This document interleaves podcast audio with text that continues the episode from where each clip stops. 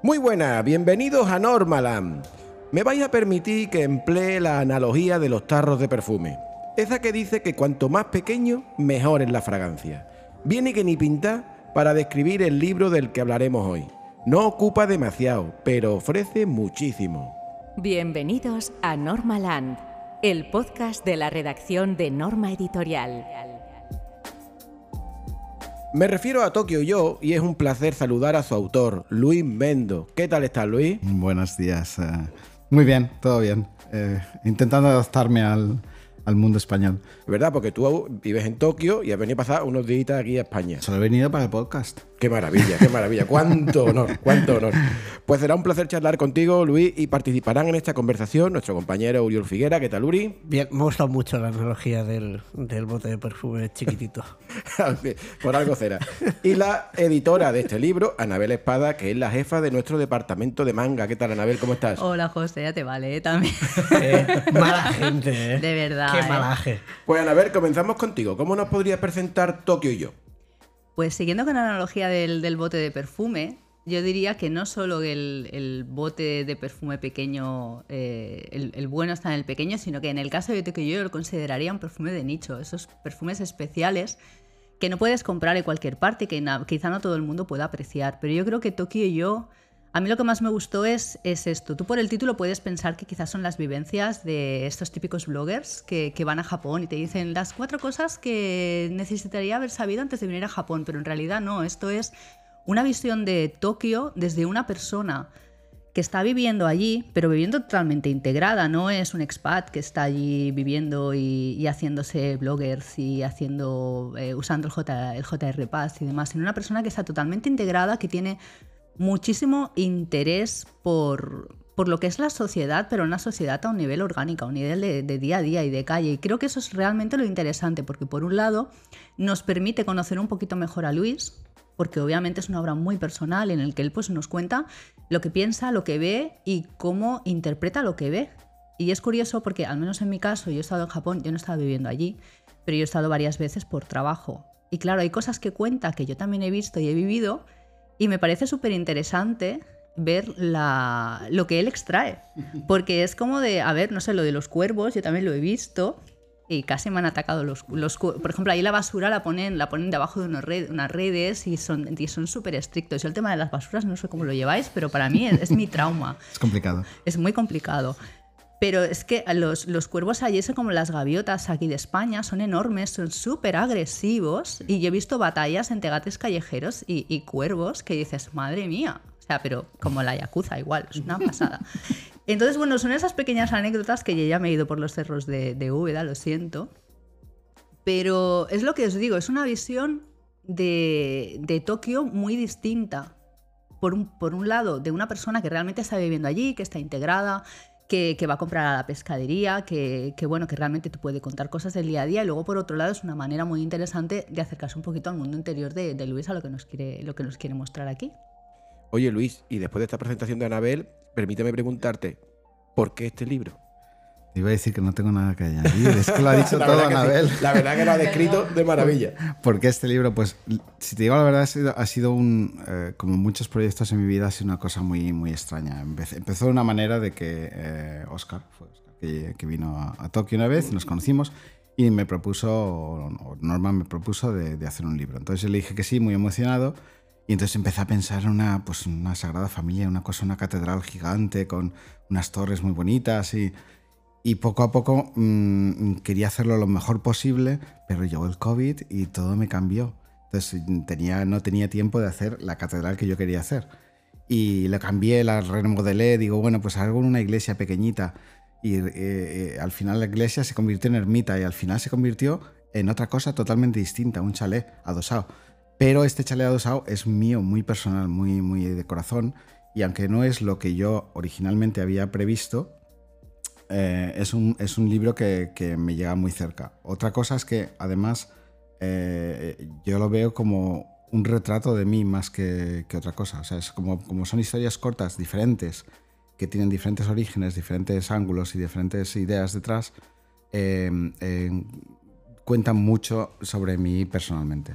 Sí que es verdad que le- le- le- quizá tenemos que aclarar el título, porque eh, que la gente no se, no se piense de dónde viene esto de Tokio Yo, es una cosa comercial para nada.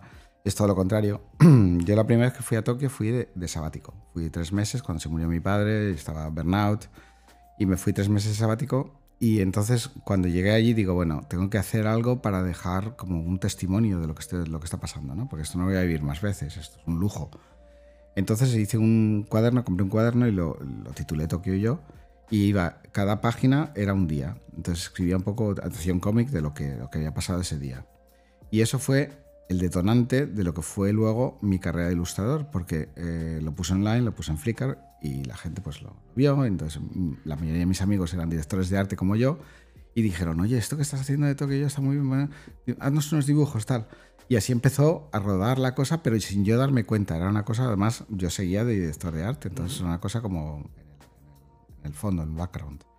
Y mm, eh, cuando hicimos este libro de con Norma, dije, bueno, yo creo que es cerrar el círculo si llamo a este libro Tokio Yo otra vez, porque aquello fue una cosa muy personal que está en un cajón de mi casa y esto es una cosa hacia afuera. Entonces estaría bien llamar, da- de- darle el mismo nombre porque es el resultado de lo que empezó cuando yo hice aquel diario personal. ¿Y cuánto hace de aquel diario que empezaste a hacer, de aquel diario personal? Como 13 años, 14. O sea, ¿podemos decir que este libro se ha gestado durante 14 años?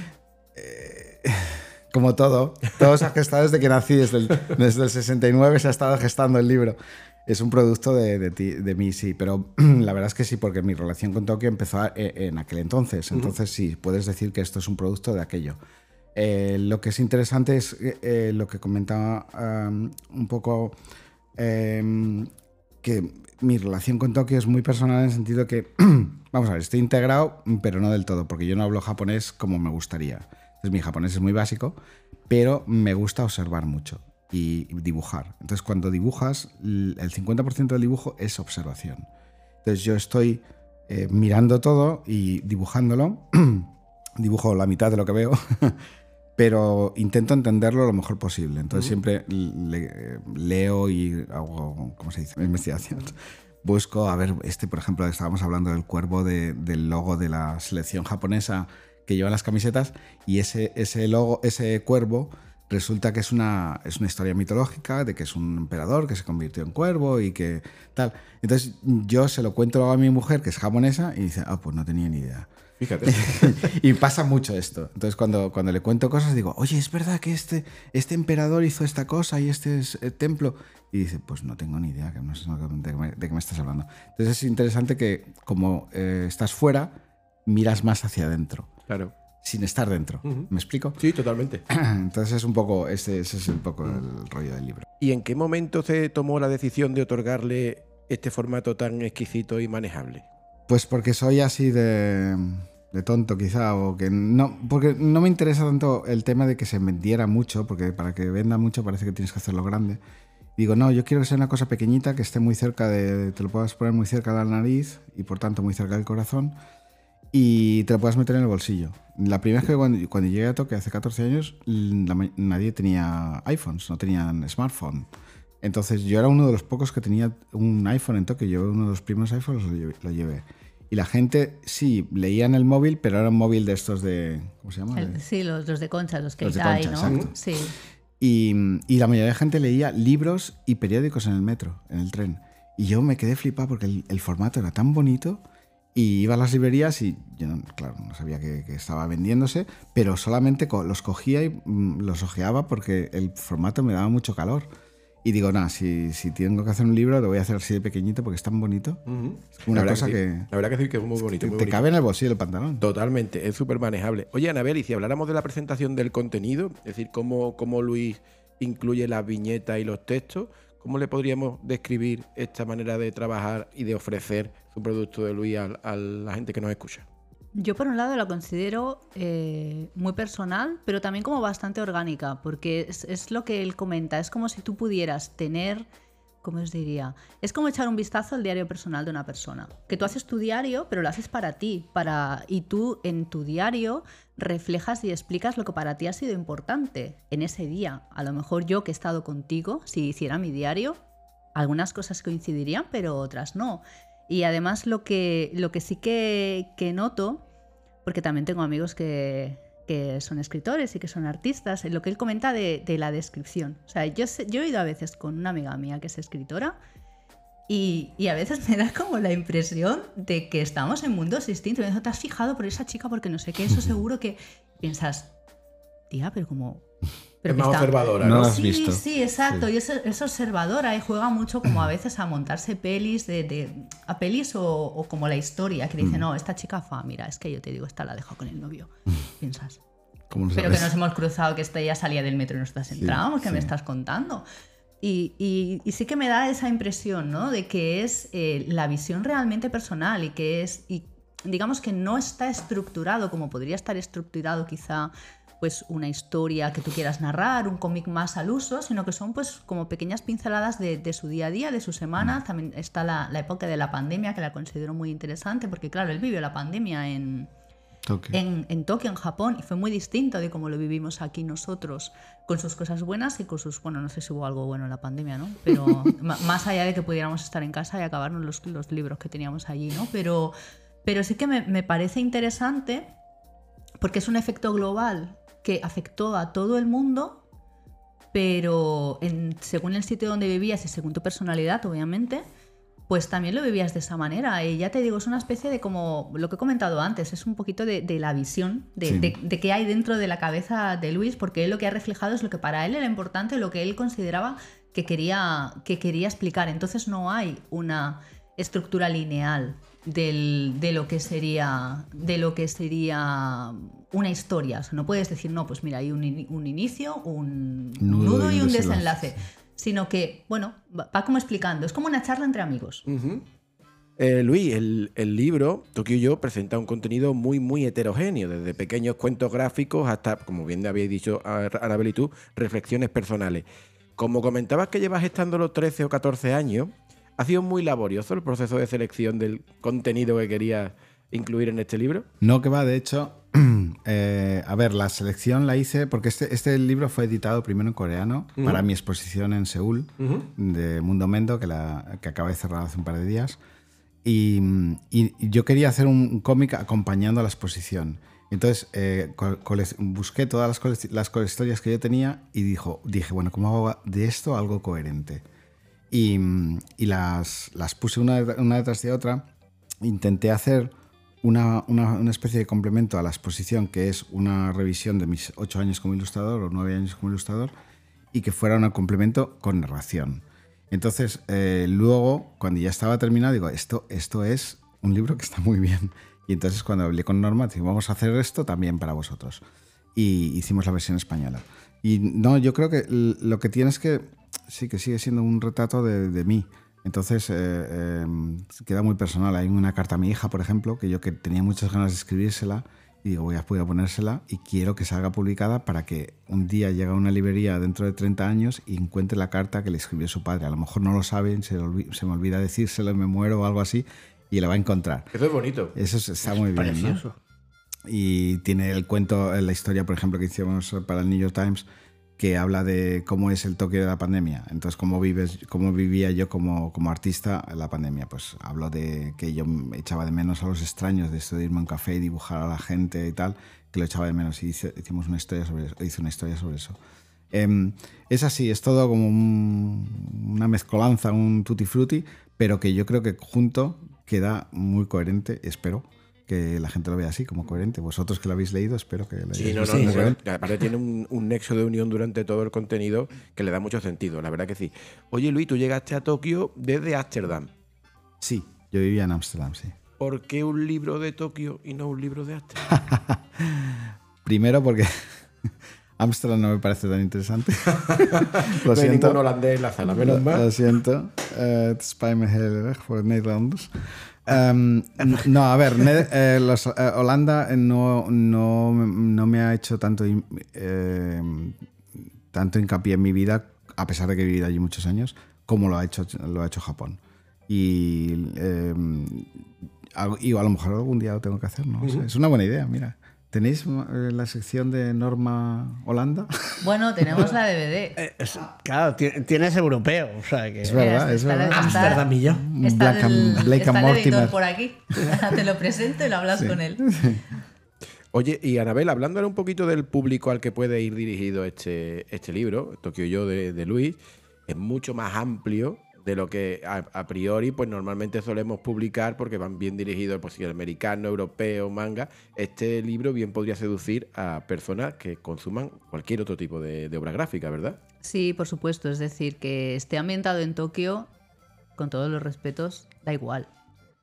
O sea, es, es la visión de, lo que digo, es la visión personal de una persona que está viviendo en una cultura que no es en la que, en la que ha crecido y que, como comentaba antes, él no es nativo de allí, pero como tiene la curiosidad, porque también hay mucha gente que vive en una cultura que no es la suya, que no le interesa para nada la cultura, digamos, a la que se ha transportado y que mantiene sus costumbres y tal, y, y de ahí no lo sacas, pero él no, él tiene esta curiosidad de investigar y de intentar encontrar una razón, si es, si es que la hay, porque supongo que te habrás encontrado también con cosas que dices, esto es así, porque es así, no, no Sí. eres capaz de encontrar ningún origen, como decías, Sí. ninguna leyenda, nada del folclore, y que eso se hace así, porque se hace así, Claro, sí. y, y ya está. Es la ventaja de que, o sea, yo cuando tenía, cuando tenía 20 años o así, me fui a Ámsterdam y me, me mudé allí y me acostumbré a vivir en un mundo que no era el mío, ¿vale? Entonces, eh, 20 años más tarde, cojo y me, me lío la manta a la cabeza y me voy a Japón. Y tengo 43 años cuando me mudé. Que mucha gente dice, ¿cómo, cómo se te ocurrió esa burrada? Y digo, pues no lo sé, es que ni lo pensé, no tenía ni trabajo ni, ni perspectiva de nada, simplemente estaba yo estaba convencido de que iba a ser más feliz allí que en Ámsterdam, entonces me fui. Y entonces, este libro también es para esa gente que se plantea un cambio de vida eh, y dice, no, es que ya tengo 35 años. Digo, tío, eres un chaval. Y, o sea, incluso yo ahora mismo, que tengo, ¿cuántos tengo? 53 creo. Eh, estaba hablando con, con mi mujer ayer, digo, "Oye, nos venimos a Barcelona un tiempo, ¿por qué no? Nos venimos aquí un par de años a vivir y ella encantada, claro, porque dice, ah, pues sí, yo, yo encantadísima, se apunta enseguida. Y la niña, pues ah, sí, se aprende, crece, crece hablando español y tal. Y yo no tengo ningún problema de mudarme otra vez y moverme a un sitio donde, donde este, sea más feliz. Yo creo que siempre tienes que guardarte la- esa, esa moneda de que algún día puedas cambiar de vida si lo quieres o lo necesitas o, o te apetece, ¿no? Y no importa la edad, tu situación económica, es que da igual, da igual. Eh, No sé con quién estaba hablando el otro día, me dice, ah, es que Tokio es mejor que no sé qué. Digo, no, no. No hay ciudades mejor que otras. Hay ciudades que son mejores para ti en ese cierto momento o no. Pero no tienes que pensar que es que Japón es maravilloso y España es mala. No, es que eso, es- eso no existe. Eres tú. Y posibilidades de encontrar trabajo y de encontrar vida las tienes siempre. Eso depende de ti, no, de la, no del sitio donde vas.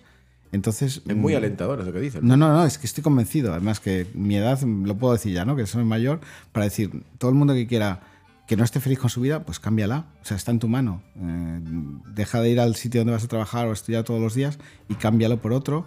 O búscate otra cosa que te guste más. De hecho, lo hemos visto con la pandemia, que mucha gente se ha replanteado muchas cosas. Y cuánta gente ha dejado el trabajo, se ha ido al campo a vivir, ha hecho muchos cambios importantes en su vida. Y yo soy un gran defensor de esto, que, que no tienes que, no estás atado a nada, no. A mí una de las cosas que me han llamado también la atención de, de Tokio y yo, y quizás ya lo habéis venido respondiendo con, con esto de los cuervos y demás, o quizás no, es que tú te sueles representar, Luis, con un pico. Cuerpo de hombre, pero cabeza de pájaro. ¿Y eso por qué? Eso... Como todo en mi vida es un es una casualidad. A ver, yo, tenía, yo quería hacerme un, un icono de Instagram, eh, ¿sabes? El avatar de Instagram, que fuera súper sencillo para que cuando se ve reducido, porque cuando haces un comentario se ve muy pequeñito y odio que sea una foto, porque entonces no se ve nada. Entonces yo decía, yo quiero una cosa muy sencilla, que sea como nada, dos circulitos y una flecha, ya está. Y eso salió así, en el circulito y la flecha. Pero claro, cuando lo dibujo a mano, la flecha se hizo cada vez más grande.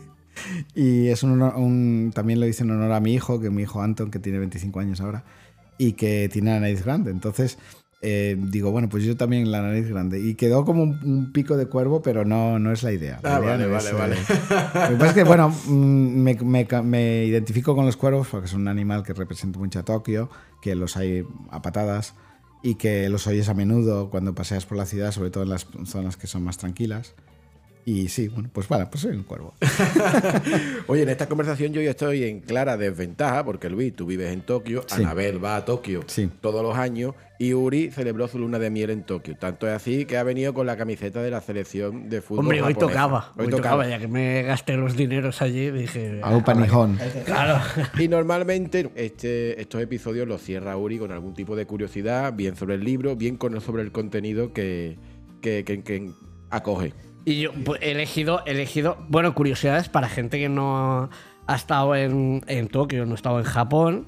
Y he elegido nada, he elegido cuatro cosillas que a mí personalmente además me, me hicieron bastante gracia. Bueno, la primera realmente es simplemente que una curiosidad que es que Japón, ah, bueno, Tokio concretamente, es la área metropolitana más poblada del mundo, que hay 37 millones de personas, que se dice pronto, ¿eh? Eh, normal que luego el tren vayan tan apretados, pero lo mejor es que es puntual. Esto es una cosa que yo reclamo desde aquí, que a ver si aprendemos un poquito de ellos en cuanto a trenes, y eh, que es todo tan educado. Y pese a ser tanta gente, que es un choque. Yo creo que cuando vienes de aquí, que somos más de sangre, un poco más caliente, más estridentes y tal, llegas allí y te encuentras una paz en todas partes, que es... Yo me quedé, yo que encima suelo hablar fuerte, yo me quedé muerta allí. Y fascinante. Simplemente esto, que es una ciudad muy, muy poblada. Luego, eh, el tema de... Ah, bueno, a, a colación de que es una ciudad muy poblada, también tiene muchas máquinas expendedoras de muchas cosas distintas. De muchísimas. A mí es una cosa que me sorprendió porque esto no lo había visto en ningún otro viaje. Tanta cantidad de máquinas expendedoras. Creo que es el país ideal para no pasar hambre, ni sé nunca. Bueno, aparte que tienes de todo. De hecho, viniendo yo hacia aquí, digo, ay, me tengo que comprar un onigiri por si acaso. Y, ay, no, si aquí no hay onigiris, aquí no, hay aquí no hay combinis. eso. Bueno, hay alguna tienda que Sí, tiene onigiri, me- o sea, tienes que ir a buscarla. Tengo que darme toda la vuelta. No, venía con sí. prisa y. Pero no. que luego te encuentras, yo qué sé, de revistas, de utensilios, de, de- de lo que quieras. Es fantástico porque da igual, y da igual la hora, es que vas a estar provisto de lo que necesites, que esto, esto me parece maravilloso. Y otra cosa que también me gustó mucho, que son los cafés temáticos, que esto ya... Lo ya se ha popularizado, pero claro, vas allí y ahí hay como bastantes, y hay de todo, pues de gatos, de cerdos, Búhos. de De cerditos búhos. pequeños. Yo fui al de búhos. Y Fuiste al de bus, yo me quedé pendiente y había uno como de zorritos y yo quería ir, pero al final no, no de, fuimos de porque... conejitos, de, de- había uno de serpientes, pero no, no convencí a mis compañeros de viajes de ir. Ah, Y sí, había uno de halcones de en. Inokashira, sí. Hostia, a mí me de, de aves de ¿eh? presa, y a mí eso me hubiera gustado también. A mí... Pero que no, no uno, colaba. uno de serpientes me hubiera gustado. A ver, es de verdad, serpientes hay, sí. hay de todo, o sea, es alucinante y mola porque son como super cookies los cafés por dentro y ves a los animalillos por ahí. Es muy curioso, es muy curioso que esto es lo que nos llama la atención a nosotros eh, de Japón. Pero acabo de estar en, en París, eh, tengo una exposición allá ahora en París, y fui con mi suegra, que es japonesa, claro. Y, y la- lo que más le gustó de París fue entrar en el Museo d'Orsay y tomar un café eh, en el café del Museo d'Orsay que está detrás del reloj, ¿sabes? Es- Hay un reloj gigante y lo ves desde fuera, pero puedes tomar el café desde la parte de atrás del, del reloj.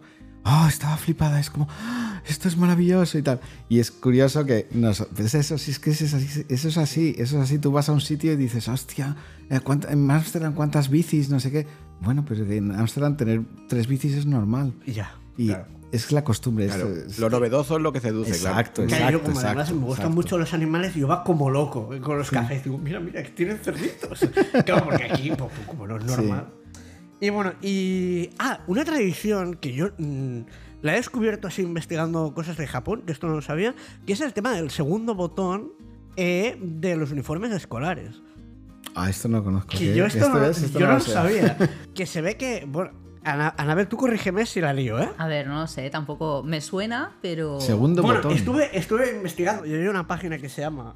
Lo digo porque, pa- para citar la fuente, que no. Que si se lo han inventado, se lo han inventado ellos, que es japonismo, ¿vale? Y estuve buscando. Y se ve que hay una tradición que cuando un chico se gradúa, eh, le da a, a la chica que le gusta o que se lo pide porque ha sido importante en su vida escolar o por lo que sea, el segundo botón del uniforme a modo de recuerdo. El segundo por arriba, o sea. El segundo por arriba, porque se ve que hay varias teorías. Al respecto. Y pero dicen que es el segundo porque es el que está más cerca del corazón. Ah, Parecido bonito. a las chaquetas de los jugadores de fútbol americano que se dan a las churris, ¿no? Sí, un poquito sí, sí, como sí, para matar. Pero un botón. Y hay dos teorías. Una que viene de una novela en concreto que salía en un pasaje y la otra que a mí me gusta más, que era eh, de los soldados que se van a la guerra, que como sabían que igual no volvían, le daban a su esposa y o amante, le daban el botoncito para decir, oye, acuérdate de mí. Y, y- y me, me ha resultado muy tierno, la verdad. A mí algo me sonaba, pero no, no, había, no había investigado mucho Pues, más. y, y yo, mira, me, me hizo gracia. Yo pensé, mira, no sé, si algún día saco otra carrera, le doy a mi mujer el botón de la camisa o algo, tú. Y ya para acabar, es eh, mi. Ya me perdonaréis que me ponga un poco escatológico un momento. Los baños japoneses. ¿Los qué? ¿Los baños? Los baños. Sí. Que me gusta mucho que el principal fabricante se llame Toto. ¿Por qué? Como dato. Y yo tengo su humor estropeado y a mí me hace Te gracia. ha preguntado Luis por qué. ¿Por qué Toto? ¿Por qué te no hace gracia? Pues se no, porque te hace gracia. Eh, Sí, bueno, Toto por. Bueno, por el. Ese slang que en, en Por ese slang que digamos Ah, pues que no lo el genital conozco yo femenino a esto. veces se le llama tuto y a mí me hace gracia. Y ya no a lo sabía. Y, y- y como dato extra, perdóname Esther, eh, Esther, mi, mi esposa, eh, que a su tía le llaman Toto y, y me hizo gracia que los padres se llamaran Toto. Aquí se llaman Roca, que Sí, también Roca. tiene lo suyo. Pero bueno, a lo que iba es que mm, eh, da un poco de miedo un lavabo japonés si no lo has visto nunca antes. En la primera vez que llegas a Japón y te encuentras con ese baño que a veces mm, solo está en japonés y tiene muchos botones. Y dices, yo aquí no sé qué voy a tocar. Y acojona un poco. Y, pero, y, y ya acabo. Era el detalle que quería yo destacar del baño. En algunos baños hay una tecla que es eh, como una nota musical. Que es como para, Para que, que no haga se ruido. oiga. Sí, hace como sonido ambiente por, por si a ti te da puro eh, y tienes que ir al baño, pues eso como que lo tapa. Pero claro, a mí me da que pensar eso. Digo, eh, pero eso como que no te está delatando de lo que estás haciendo. Pero no sabe cuándo. Sí, pero no sabes cuándo. Y Claro, no, claro, y no oyes lo otro que es más. sí. Claro, claro, pero es más me- desagradable me- lo otro, sí. Me, me fascinó el, yo la primera vez que lo vi y dije, ¿y, esto? Yo pensé, a ver si te pone la radio o algo, claro, porque ¿Sabes qué pasa? Que es, es- es un poco la cultura japonesa es eso. O sea, no pasa nada lo que hagas de puertas adentro, mientras que los otros no lo sepan o no lo vean. Entonces, por ejemplo, mm, tú lo sabes muy bien, Anabel, que la cultura de, de que cuando te casas ya las parejas se duermen separadas, sobre todo si tienen hijos, duermen separados y es como muy normal tener amantes. Esto es una cosa que yo lo, lo oigo y lo veo, que a mí me parece horrible por, personalmente, pero bueno, es una cosa que yo no, ¿sabes? Que no tienes que respetar porque estoy... Entonces, eh, la- el truco es que no puede enterarse nadie. O sea, tú, vale, tienes un amante, no pasa nada. Si la mujer, la mujer dice, no, no me parece bien, no me lo digas, no quiero saberlo, y que no se entere nadie. Claro. No se entere ni la familia, ni la oficina, ni... Entonces a mí me parece súper heavy personalmente, como, como, como español. Pero bueno, es como es, pero que no se entere nadie. Si se entera alguien, ese es el problema. Uh, ahí. Ya Entonces ya está, hay mucho tema. Entonces hay cosas que dices, situ- situaciones familiares de gente que la conoces y le dices, ah, tienes una novia y tal. dice, sí, bueno, sí, tengo la mujer, está en Sapporo con tres hijos, pero la novia la tengo en Tokio. Digo, "Ah, perdona, a ver, ¿cómo funciona esto? Pero es normal, porque si no se entera nadie, es así. Está bien. Está bien. Entonces el, el- lo del sonido tiene relación con eso. Es que Sí, eso, casi eso- me quedé muy loco. Esto y lo de los botones que comentas es muy curioso porque yo, yo quiero contar los botones en mi casa porque tengo tantos. Ah, pues. Hay tantos y, y no solo botones, sino eh, tonadillas, ¿sabes? Cuando, cuando el baño se acaba es pim, pim, pim, pim, pim, pim, pim. Y cuando se, eh, hace pi, pi, pi, pi, es que me he dejado el gas encendido y no he puesto la cazuela.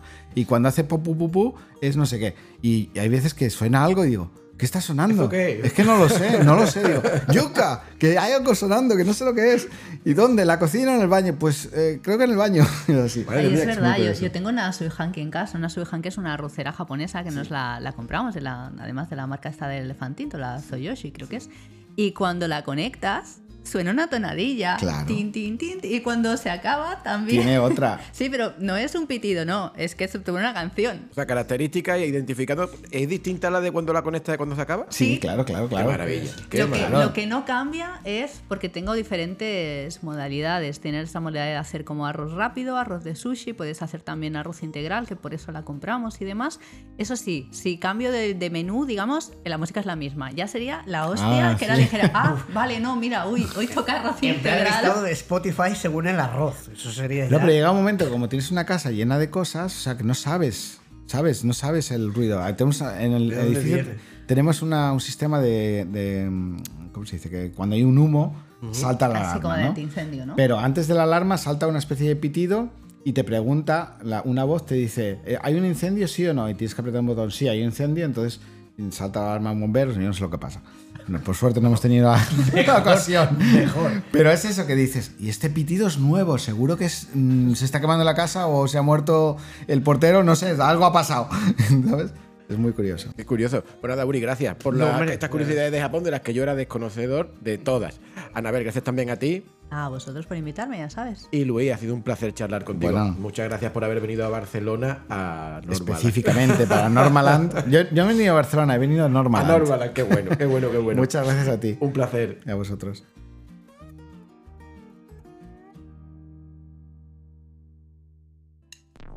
Gracias por escucharnos. Síguenos en las redes sociales de Norma Editorial y recuerda que Normaland está en las plataformas de Spotify, Apple Podcast, Google Podcast, SoundCloud, eBooks y el resto de agregadores.